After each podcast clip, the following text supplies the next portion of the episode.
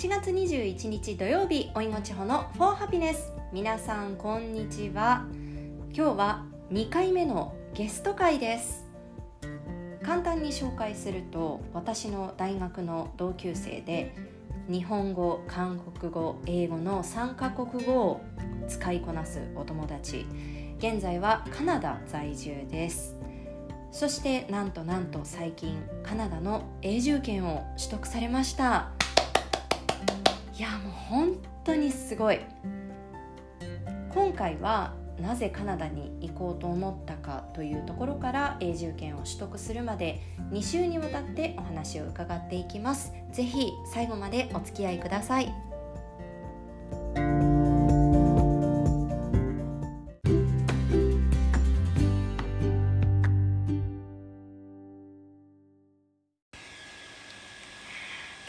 電話がつながっていますこんにちはこんにちは。バンクーバーこんばんはか今あ、そう、そうですね。そうね。今何時？今は9時18分です。より夜の9時18うん分、、夜の9時18分。よでは今日はよろしくお願いしますろしくお願いします。では簡単に自己紹介をお願いしますはい。と私は、えっ、と、2018年の6月からカナダにワーホリで行って、うん。で、えっと当初の予定ではそのワーホリの1年で日本に帰る予定だったんですけどもうちょっとバンクーバーにいたいなと思ってお寿司屋さんでワークパーミットをもらいうん。今は3年住んでます。直子と申します。よろしくお願いします。じゃあちょっとここからは私も関西弁であの なあちゃんって呼ばしてもらいます。いつものように、はいえっと、わ私たちの関係を最初にざっくり紹介すると大学と学部が同じで、まあ、常に一緒にいるっていう感じではなかったけど同じ文学部の集まりとかがあったら話したりするし、まあ、一回なあちゃんの家にも泊まりに行ったことあるし。来たね。でもなんかグッと仲良くなったのはお互い同じ時期というかなあちゃんの方がもっと早かったけれど海外生活を始めてで私があのニューヨークに行くって言ったらなあちゃん来てくれるって言ってなあちゃんが即答で「行く!」って 答えてくれたニューヨーク旅行から距離がこうグッと縮まったかなって感じていますで今日はそんななあちゃんにいろいろ聞いていきますまずははいカナダなあちゃんが住んでるのはバンクーバー。私も行ったことなくて行きたいなってずっと思ってるんですけどどんな街ですか？えっとバンクーバーはすごい小さい都市でで、うん、なんかこうあんまりなんていうかな東京みたいにあんませかせかしせわしい感じもなく現地の人ものほほんとしていて優しい人ばっかりっていう感じですね。であとはやっぱり移民国家なのでういろんな国籍の方がいてからうん例えば例えばなんかチャイナタウンの方とかあの中国中国人の方が多く住んでいるところらへんに行くともうそのメガバンクだったりとかなんかもう全部中国語表記んになっていへてでそれが例えばコリアンタウンの方行くと方に行くと韓国語でその銀行名が書いてあったり。から、うん、すごいいい食ですね。じゃあ外国人の人がかなり住みやすいやんなそれって、うんと思う。うん。でその住みやすいと思う。多国籍の,、まあその人たちが集まるっていうバンクーバーですけど食べ物とかはどう、食べ物は本当になんか私ハーフコリアンでハーフジャパニーズなんですけどなんか多分うーん韓国で食べるような味と同じぐらい美味しいです、でもなんか多分あのお寿司屋さんとかってなるとあんまりなんか例えばえー、とこの魚は冷凍しないとダメとかっていう決まりがあるみたいで、私お寿司屋さんで働いてるから、うんうん。なんかそういうの多分聞くんですけどなんかこの魚はもう絶対冷凍しないといけないとかっていうのがあるからあんまり新鮮な魚が食べられへんあなんか多分そのこっちで取れるやつとかはあれやけどだからなんかお寿司屋さんはあんまりなんかあ美味しいって思ったことはないか。も、うん。まあなんか韓生国ものうん。難しいですよね。うん、そっかでもか本当に美味しいです。えバンクーバーのなんかトラディショナルなフードとかって？ね。あああるんですか？あるみたいでプーティーンっていうのがあるんやけど。ああなんかあのパンパンみたいなちっちゃいホットケーキみたいな。あじゃなえうんなんかあのフレンチフライスの上に。全然違った。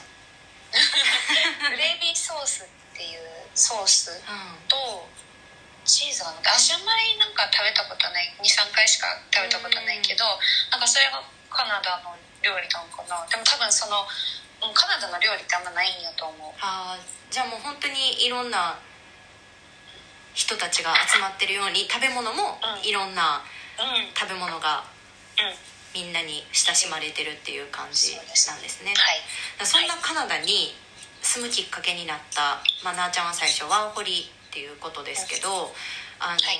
ワーホリって英語圏の中でアメリカを除いていろんな国がワーホリ制度日本から行けるようになってると思うんやけどカナダを選んだのは理由はあるんですか？はい。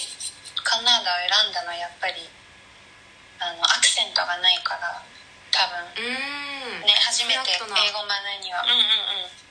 なんかあのまあ地方の最後にさ挨拶するやんやな Have a lovely weekend ってやつ。うん。あれすごい地方めっちゃ British English やなと思ってえなんか発音がやっぱりアクセントが違う。感うん。感じるめっちゃ感じる。だから改めて。そのだからあんまり私も英語全然得意じゃなかったし、初めてやっぱりこう英語を学ぶにはねなんかあんまりアクセントがないうんうん。ところで勉強した方がいいかなと思ってバンクーバーカナダのバンクーバーに決めましたなるほどえその私が言うあのうんこの番組の最後でいつも言ってる「Have a lovely weekend」ってカナダではどういうふうに言うんえカナダではまずなんかラブリーとか多分あんま言わなくてそそうであの例えば「Have a nice weekend」とかうんうんうんうん「Have a good weekend」みたいな感じだなんか、うん、ラブリーまず言わないしこう全全部下がるよね。しあの British あーイン lish 確かに。うんうん。なんかそうイントネーション語が。尾うんうん。うん。って感じです。そっか。うん。じゃあちょっとイントネーションの感じではアメリアメリカ英語に近いあ感じ？うんうん。うん、なんかさニューヨーク行った時私も思ったのが、なんかもうめっちゃ早すぎてみんなが話すの、はいはい。早いし早いし。言葉が全部つながってるイメージ。うん。だからあんまりなんか聞き取れなかったっていうかなんか難しかったね。なんかこうすごいもう集中して聞かないとうんうんうん。聞き取れなかったけど、なんかそんなわけでもなくたまあどっちかというときっとアメリカの英語に近いんだろうけどなんかそんなあんなに早くもなく聞き取りやすいかなって感じはします。そっか。じゃあまたそこは違う。アメリカとは違う英語。うん、なんですね。まあはいもう行って3年経ってるからあのおっと？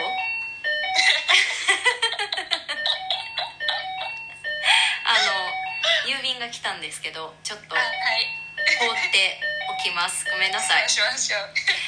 えっと、まあ、3年経ってると思うからなんか最初のことってちょっと思い出し思い出しづらいかもしれないけれど、一番最初カナダに行って受けた、まあ、カルチャーショックとか、まあ、うんうんうん。いいことでの驚きとかもあると思うんやけど何かうんうん。ありましたか、ね、なんかいっぱいあげてみたんですよ。うん、うん。まずじゃあ悪いところから。うんはダウンタウンはもう本当にホームレスの方が多くて。あーうんうんあのダウンタウンの駅もう降りてすぐいるし、であとはこうあとマリファナ臭いかなダウンタウンは特に。どこ行っても。うんうんうん。でそう、えっと、私が初めて来たのがその2018年の6月だけど、多分そのほんま2ヶ月後ぐらいにうん。あの合法化されてだからもうどこでもマリファナが買えるようになってて。へえそれからもっと余計かなえどこ行っても臭いね。そのマリファナをあの吸う人たちっていうのはホームレスの人が人が多いってこと？いやなんか見てたらなんかちょっと偏見やっちゃうかもしれないけど例えばうーん中年女性白人の中年女性の方とかうん。なんか主婦みたいな感じの方とかあそういう人たちもいるんだサラリーマンスーツ着てる人とか。あのなんか入ったことないけどここで配慮している人たちを見るとなんか全然そのなんていうのかな。普通に普通の人も多くてちょっとびっくりしましたね、でもなんか聞いてるとすごいこっちではうんなんかそんななんていうのかな。あんまり悪いイメージっていうかうんうん。がなくてなんか人によってはあのお酒の方がうんうん。もっと危ないっていう人もいるし、うん、でも確かにあの私のその留学行ってた時とかもオランダから合法のアムステルダムから来た留学生とかもいやマリファナはあのタバコよりもいいんだよって、うん。その子は言ってましたね、うんうんうん。だから認識が違うのかな私たちと。うん、そうやと思う。なんか私はほんまにあの試したこともないし、うんうん。なんかそのマリファナっていうやっぱね私たちからしたら全然遠い存在のものやったからさ、うんもうねちょっとダメなものって。いう違法っていうあるから。うん。そうでもなんかこっちの人は多分すごい身近なもんなのかなっていう感じですかね。それがまあ悪い方の驚き、そうです、うんうん。はい。あといいことは例えばあもう人々 人々あの 現地の人がすごい優しくて、うん。あのびっくりしました。とかえどういう優まあしさ、簡単に。例えばなんかねみんなうん例えば働いてる人とかもなんか日本って例えばなんていうかなお客様は神様とかなんかこうやっぱりなんていうかな対等じゃないっていうか、うんうん。でまあ、こっちの人って多分もうすごい対等でお客さんであろうがスタッフであろうがで例えばこうなんていうのかなみんななんかあんまりこうた楽しそうに働いてるっていうか、でなんか一回私が、えーとスえーとね、スーパーに行った時にあのお菓子買ったんですけどすすぐ食べたくて、うん。うんお会計してもうこう袋パッてあげたらそのままなんかバシャーンってなんていうの？中のおお菓子ばらめいちゃったんですよ。チョコ買ったけど。子供じゃないですか。でうわ最悪と思って。でももう自分がこう開けうんてうん。やって散らかしてしまったからもうあもうあかんわと思って諦めてちょっと帰ろうとしたんやちちゃんと掃除してね帰ろうと思ったら、なんか「えいいよいいよ新しいの持ってきなよ」って言われて、ええっと思って。ー、優しい。あ違うこれ私があの開けたらこうちょっとあの散らかしちゃって落としちゃったからいいよいいよって「えいいよいいよ新しいの取ってきな」とかって言てえって。思ってびっくりした。なんかそうすごいなんかそう、うん、それが優しいっていうのかわかんないけどまあでも確かにみんなうん。余裕を持ってるって感じがするかな働いてる人たち。うんうんうん。とかあとはなんかさ日本ではめったにない。なんていうのスモールトーク？なんかさ。うんうん。あ知らない人と。そうそうそうそうそうそう。まあなんか例えば。立ち話みたいな。うんうんうん。例えばバス待ってたらうんうん。なんかえそのワンピースかわいいねどこの?」とかってうん。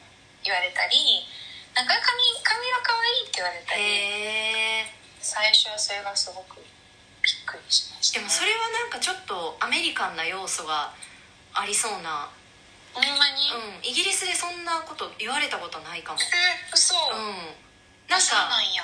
例えば乗ってるあの交通関係にトラブルがあって隣の人とちょっと会話するっていうのはあったけどなんかその靴いいねみたいなその映画でよく見るようなシチュエーションには なったことなよく言われる。いそこはカナダにもあるんや。うん。例えばそのテラスでご飯食べてたらあの通りかかった人に「いやそのデニムどこで買ったの?」とかって聞かれたりするし、うん、それもびっくりしたのととなんだろう。それぐらいかな。なんかそれぐらいっていうかもっとあるけど。うん。まあ、大きく日本と違うところですよね。うん、なんか人々がすごい気さくです。うんうん。あのワーホリって自分で働くっていうことができるのが、まあはい。留学との大きな違いだと思うんですけどはい。最初ってその仕事にアプライって、まあ、日本だったらターンワーク見たりとか。ね、あいろいろあるけどどうやって仕事にアプライするんですか、私がアプライした方法は、JP カナダっていう、うん。えっ、とバンクーバーに住んでいる日本人向けのなんか情報サイトみたいなのがあって、でそこによくあのいっぱいこのなんていうのなんか仕事の仕事の募集がかかってるので、うんうんそれを見て私は最初応募しました。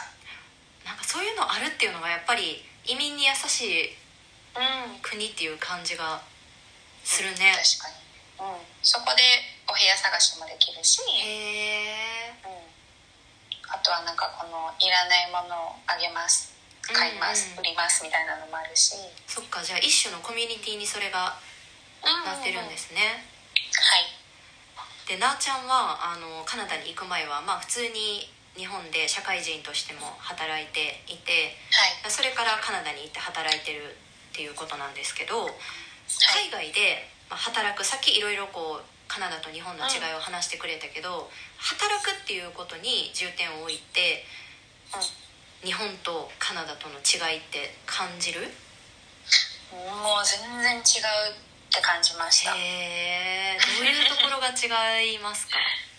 なんかさっきもちょっと言ったけどやっぱりなんかお客様が、うんうん。お客様は神様っていう多分この精神全くなくて、うんうん。で私は、えっと、あのアメリカのブランドのコーチで働いてたんですけど、うん。えっと、その時になんかもうなんていうのかなおなんて例えばなんかクレームがあったとしたら日本ってもうあこう私たちなんていうスタッフ側が悪くても、うんうん。悪くなくても、うん。きっと多分すみませんって言わなきゃダメだし、とにかく最初に謝るよね、うん、で上司とかもこうあんまりこう守ってくれるっていうよりかは、まあ、もう一緒になってごめんなさいみたいな感じになると思うんですけど、なんかその時に私クレーム受けてうん。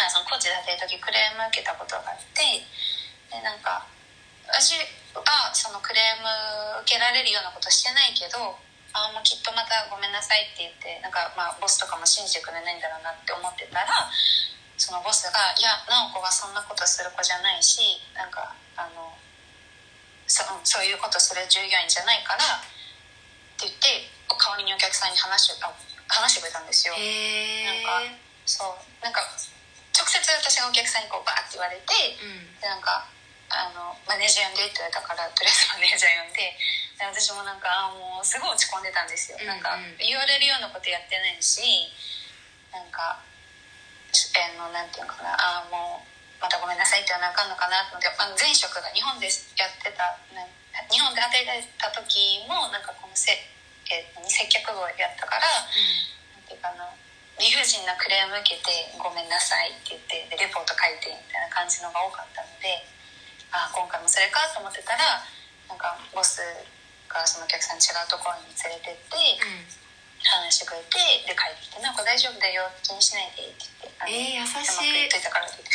あ私なんかあ信じてくれたと思って、うん。あの上司が私のことを、びっくりしましたね。なんかあそそんな、うん、いうことそういうアクション一つで上司のことを上司に対しての信頼感もまた上がるし、うん。仕事もねその上司のもとで頑張ろうってこう思えるきっかけにもなりますよね、そうなんですよ。だからなんかあ働きやすいなと思ったし、うん、うん。なんかスタッフの人権じゃないけど、うんうん。スタッフの幸せ？幸福度？幸福感？なんていうのかな、うん、働いていて全然苦じゃないし楽しかったし、へあえうん、このマネージャーについていきたいここで働きたいって思える職場でしたね。うんうんいやもう3年いたらなんかもう本当その仕事の違いとかもいろんなことでいろんな経験をされてると思うんですけどはいバンクーバーにバンクーバーでの生活で慣れたなって感じたのってどれぐらい経った頃ですか？慣れたなって感じたのはどれぐらいかな？うん1年ぐらいかかりましたかね。なんかやっぱり英語を話すのがすごい怖いじゃないけどうんうん緊張もするし合ってるかなって感じもするしでもそれが自信がついたのが慣れたなって思ったのは、まあ、大体1年ぐらい経ってからかななんかその頃お寿司屋さんであのウェイトレスしてたんですけど白人のお客さんが「なんかあなたの英語上手だね」って言ってくれて「どれぐらいカナダにいるの?」って言って会話した時に「これ上手だよ上手だよ」って言ってくれた時にあちょっと成長したかもって思って自信がついたのかな。嬉しいねそういうの。嬉しい本当に。なんかそうやって言ってくれる人がでも多いかもカナダとかバンクーバーなんかこう自己肯定感が高まりますよねそういうのって、はい。嬉しかったそのですね。言葉ってえっ、と、まあ私、まあ、1年弱でそれでもやっぱりネイティブの人っていうか、まあ、英語で話す時って頭の中でやっぱ考えてこう表に出すっていう感じなんやけどこう普通になんなんて言うんだろう普通に会話としてできるようになるのってどれぐらいからなんですか？えー、待って待って。私も全然なんていうの会話できるできてるのかな分からんけど、うん。どうやろういまだにまだてあの自分の意見をこうしっかり伝えたい時とかはこううん考えて考えて、うん。一一部え一語いえ？え一。語 の一言一うんうん。言一語一句か、はいはい。あの出しこう絞り出して話してる時とかもあるけどでもえわかんない。12年くらいかかるかな、うん。私の場合はそれぐらいかかったかな。あの2人でニューヨークに行った時ってあの時でどれぐらい？あの時ってどれぐらいなんやろ。うえでも1年ちょっと前ぐらいだよね。多分こう聞き取りはもうすごい慣れてきてたけどやっぱりこうなんやろ。ういやでもあの時めっちゃ話せてたよ。話してたよ普通に。いやあのちょっと、まあ、ちょちょっとだけ話ずれるんですけどあの、はい。まあ、私たちが泊まったホテルであの2人があのすっごい久しぶりの再会でもう積もる話もありすぎてなんか深夜 4, 4時ぐらいまでなんか結構大きめな声であの話してたんですよね。で結構海外のホテルとかって壁が薄いからなんか割と隣とかに声が漏れちゃってたみたいであのまあアメリカってそんなにまあ安全でもないニューヨークっていうこともあってあの私たちの部屋にあのセキュリティの人たちが 人たちというか人が来たことがあってで私たちはそれセキュリティの人かどうか本当にそのセキュリティの人なのかどうかも分からず、急に怖くなってっていうねあのハプニングがあったんですけどもう私あの時頭の中真っ白で 怖すぎて。でもなあちゃんはあの対応してくれてたから英語で。あすごいと思って。いやいやいやでも怖かったねあれ本当に。いや怖かった。ね。で銃社会だからこれセキュリティって言っといて全然違う人が銃持って入ってきたらどうしようっていろんな 想像したらめっちゃ怖くなって。もう全然頭真っ白みたいな。そうそう、まあ、そういうことだってさがなんか何のために来たか聞いてんのにもうとりあえず扉開けるの一点張りやったからさ。そうそうめっちゃ怖かったよねあれ。そう、まあ、そういうことがあってそんな時もなあちゃんは英語で落ち着いて対応してくれたっていう。いやすごい。あれからももっともっと慣れたかな今は。うん。まあそのカナダのそのワーホリは1年が満期でで、はい。1年を過ぎて最初にちょこっと自己紹介の時に話してくれたんですけど、なあちゃんのように、まあ、1年ワーホリ期間が終わってもバンクーバーにとどまりたいっていう場合ってどうやったらとどまれるんですか？えっとまずはもし働きたいとかやっぱりこう、ね、生活していかないとダメなのでやっぱり働いてねお給料あの稼がないといられないと思うので私はえっ、とえっ、とビザサポートをしてくれるうんうん。あのレストランをつけてであのその今働いてるお寿司屋さんに、えー、とワークパーミットを出してもらったんですね。えそのビザサポートをしてくれるビザサポート？うんうんうん。をしてくれる働き先というかお店とかは少ない？多分そのえっ、と詳しく説明すると LMIA っていう、うん、制度っていうのがあってでそれは、えっとどうしても現地の人は雇えない。やっぱりこの現地の人の雇用を奪ってはいけないから外国人がね、から現地の人を雇いたいけどどうしても雇えない時例えばなんか技術的になんていうか日本人が必要でとか、うんうん。そういう時に、えっと、LMIA っていうのを使ってあの日本まあ日本人じゃなくてもいいけどその外国人をうん。えー、とビザをサポートしてこうやっていますよっていう制度があってでちょっとごめん何だったっけ質問 そのビザサポートをしてくれるお店っていうのは。ああそうそう。う、んうん。なんか簡単に使うことでもないんだと思うけどあ私はたまたまうん多分今のお店がそのえっ、となんていうかな人の入れ替えでちょうどそのいなくなる頃だったのかなサーバーのそのあのマネージャーっていうポジションが、あお寿司屋さんの。そうそうそう、うんうん。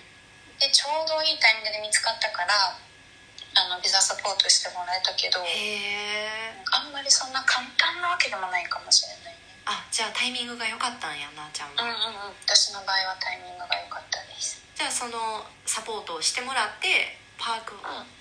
パーミット？わうんワークパーミット。あワークパーミットっていうのはどれぐらいの期間いられるんですか？えっとそれも種類によるみたいで多分1年2年。私は2年もらいました。うーん。多分そううんビザによって1年とかもあるのかな。そっか。じゃあえっ、とまあちょっと後であの永住権の話は詳しく聞くんですけど、はいそのワーホリの1年と,、えー、とワークパーミットの2年でちょうど今が3年ぐらいでこれからは永住権のとして、まあ、移民としてカナダに在住できるっていう。はい。なるほど。ちょっといろいろ聞いたんですけれど、はい。あの今週はこの辺りにして、はい。あの 来週もね出演していただきたいと思います、はい。よろしくお願いします。お願いします。ありがとうございました。ありがとうございました